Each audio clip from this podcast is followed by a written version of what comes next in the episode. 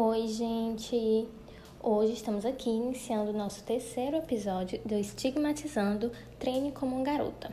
Quem vai conversar com a gente hoje é a Rayane, contando um pouquinho da história dela e a sua relação com o esporte.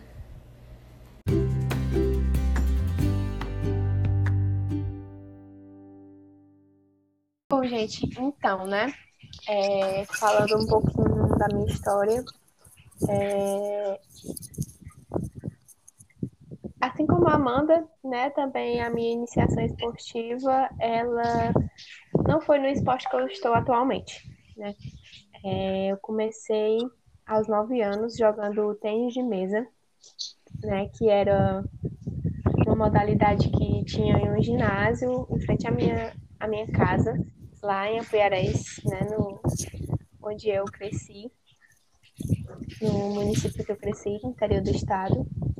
E eu comecei, né, minha iniciação esportiva foi no tênis de mesa. Eu passei um ano no tênis de mesa, só, cerca de um ano. E é, eu já, já nesse, nesse meio, né, eu percebia que eu era uma das poucas meninas, né? É, essa já era uma questão que, mesmo muito pequena, né, aos nove anos, eu já tinha essa percepção de que é, eu era uma das poucas meninas, mas isso não era algo que me incomodava, né? Até porque eu estava ali mais mesmo para aprender um pouco do esporte e até mesmo por diversão, né? Porque eu ainda era criança. Então, eu passei cerca de um ano no, no tênis de mesa e logo depois eu iniciei em outras é, em outras atividades sem ser esportivas, né? Então eu fiz um pouco de balé, fiz um pouco de. entrei na, na banda de música do município. E aos 11 eu iniciei no vôlei, né? Então foi a partir do meu professor de educação física da escola, né, que eu tive essa iniciação, que ele era meu professor da escola e também professor da seleção do município, né? Então aí eu sempre tive essa vontade em mim de querer ser jogadora de vôlei, não sabia porquê, nem de onde vinha. Tipo aquele episódio lá do. aquele quadro lá do Globo Repórter. De onde vem, para onde vai, o que é, né? Tipo, eu não sabia. E eu só sabia que eu queria jogar vôlei. Aí eu conheci ele na escola, né? Ele começou a ser meu professor no sétimo ano nos 11, nos, dos 11 para os 12 anos. E aí eu entrei, né, no, nesse treino nesse treino da seleção do município. E logo em seguida, é, algum tempinho depois, tipo uns dois anos depois, eu retornei para o tênis de mesa. Né? Então foi nesse, nesse retorno que eu consegui ir para algumas competições nacionais pelo tênis de mesa e dos jogos escolares, né? Então eu tive assim uma visão assim, do esporte um pouco mais ampla, né? Tive, tive a oportunidade de ir para uma competição nacional e tudo mais. Enquanto no vôlei eu só participava mais de competições locais, né? Só que era o esporte mesmo que eu sempre queria.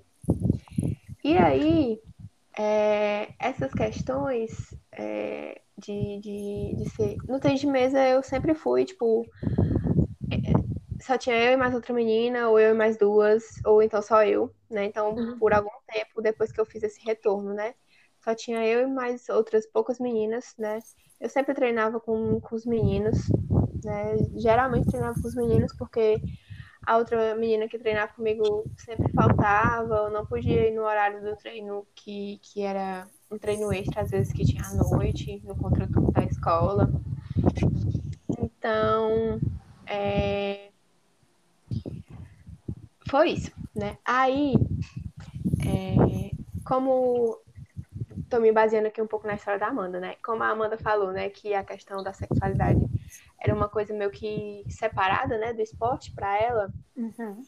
A minha foi um pouco o contrário, né? Então, dentro dessa, dessa, dessa vivência, né, que eu tive no vôlei, desde os 11 até hoje, né, tipo, joguei sem parar, todos os anos, quase todos as semanas, quase todos os dias da semana. Enfim, é, parei algumas vezes por meses em época de férias ou no terceiro ano, também no finalzinho do ano, dei uma paradinha, né, para focar mais nos estudos pro Enem. Mas desde 2011, né, tipo assim, eu jogo quase que ininterruptamente.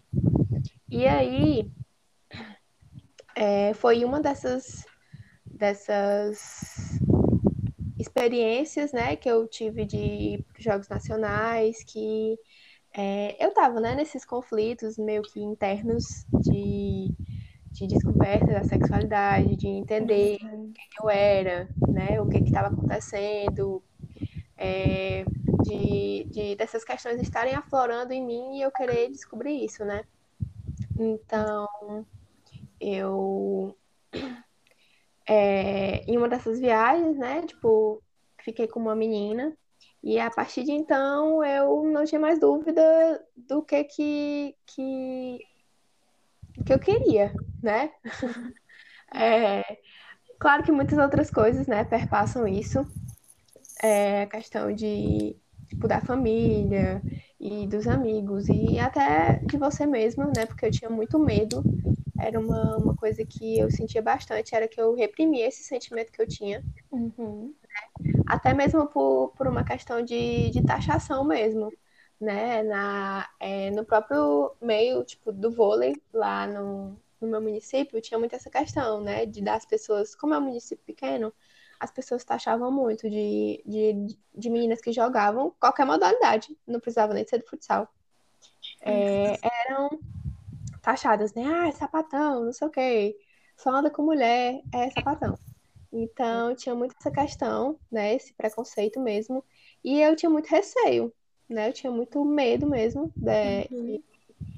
de aceitar quem eu era, né? Então, esse processo para mim ele foi um pouco complicado, porque eu tinha ali por volta dos 15 anos, né? Uhum. Tava no, no começo do ensino médio e eu e eu é, foi, foi uma coisa, tipo, o meu processo de aceitação e de, de assumir, né, que, como eu tinha comentado no episódio passado, é, não era para ser uma coisa, tipo, dolorosa e, e obrigatória, né, não era para ser um processo obrigatório, esse processo de se assumir, né, mas, enfim, isso para mim foi muito forte porque eu tive que chamar meus pais na escola e eu pedi a ajuda de uma professora também até para isso. Uhum. Enfim, é... Eu também, é, agora. Volta... E deixa eu perguntar, né, uma coisa. E eles, assim, quando você precisou, né, se assumir, é, eles fizeram alguma ligação com o esporte, alguma coisa assim? Ou eles entenderam que fazia parte de você e não fizeram essa ligação, né? De, ah, eu acho que é porque o esporte influenciou. Ela estava no esporte, uhum. alguém influenciou, alguma coisa assim. Uhum. Não, assim, minha mãe sempre teve. Ela sempre se preocupou um pouco com o que os outros falavam.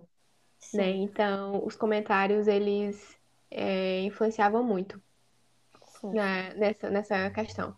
Né? O comentário das pessoas ao meu redor mesmo, tipo, minhas tias, minhas amigas, outras meninas do time, né? Uhum. Então, essas, esses comentários de pessoas tipo assim, né?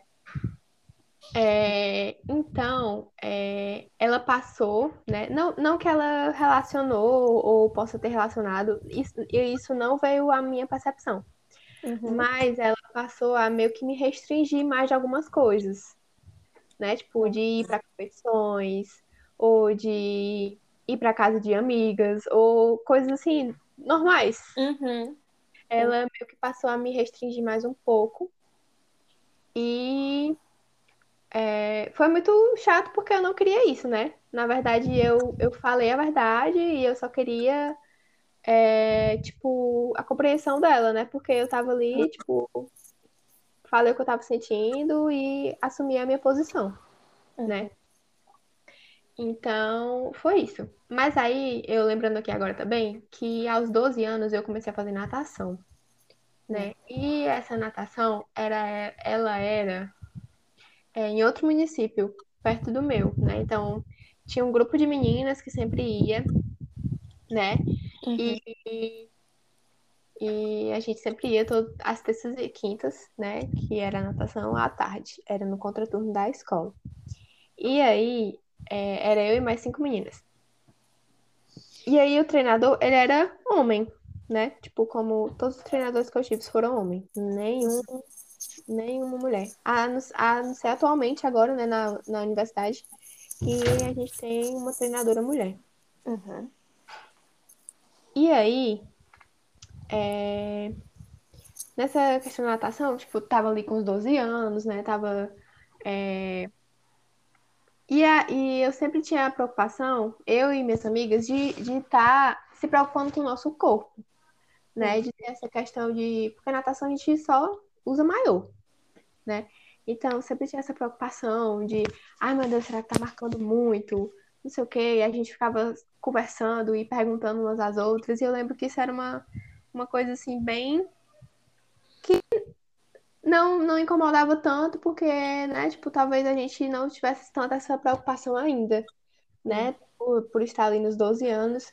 Mas é como se a gente já, né, tipo, crescesse sendo ensinada a fazer isso né? De ter que estar tá sempre tendo essa preocupação e essas coisas do que, tipo, até mesmo preocupado com o professor, né? Do que ele achar ou do que ia ver e perceber e comentar, alguma coisa do tipo, né?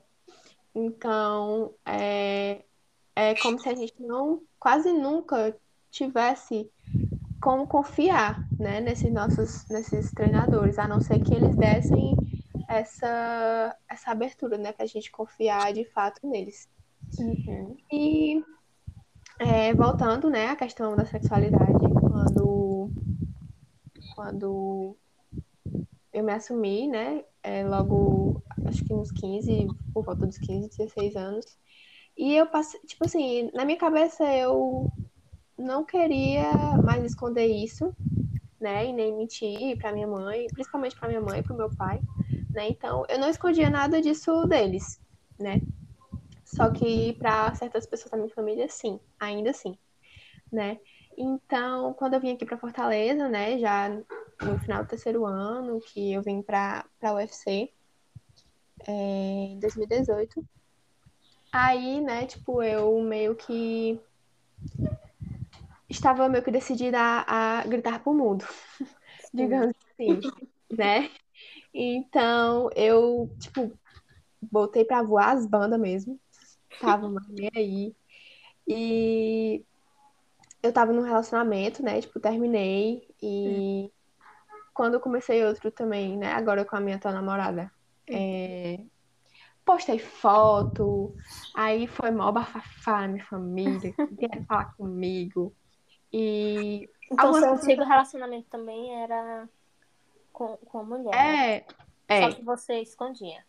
Sim, eu sempre me relacionei com meninas logo depois que eu me assumi. Entendi. E não escondia pra minha mãe e meu pai, né? Mas Só pra família. o resto do mundo, talvez sim, Uhum. né?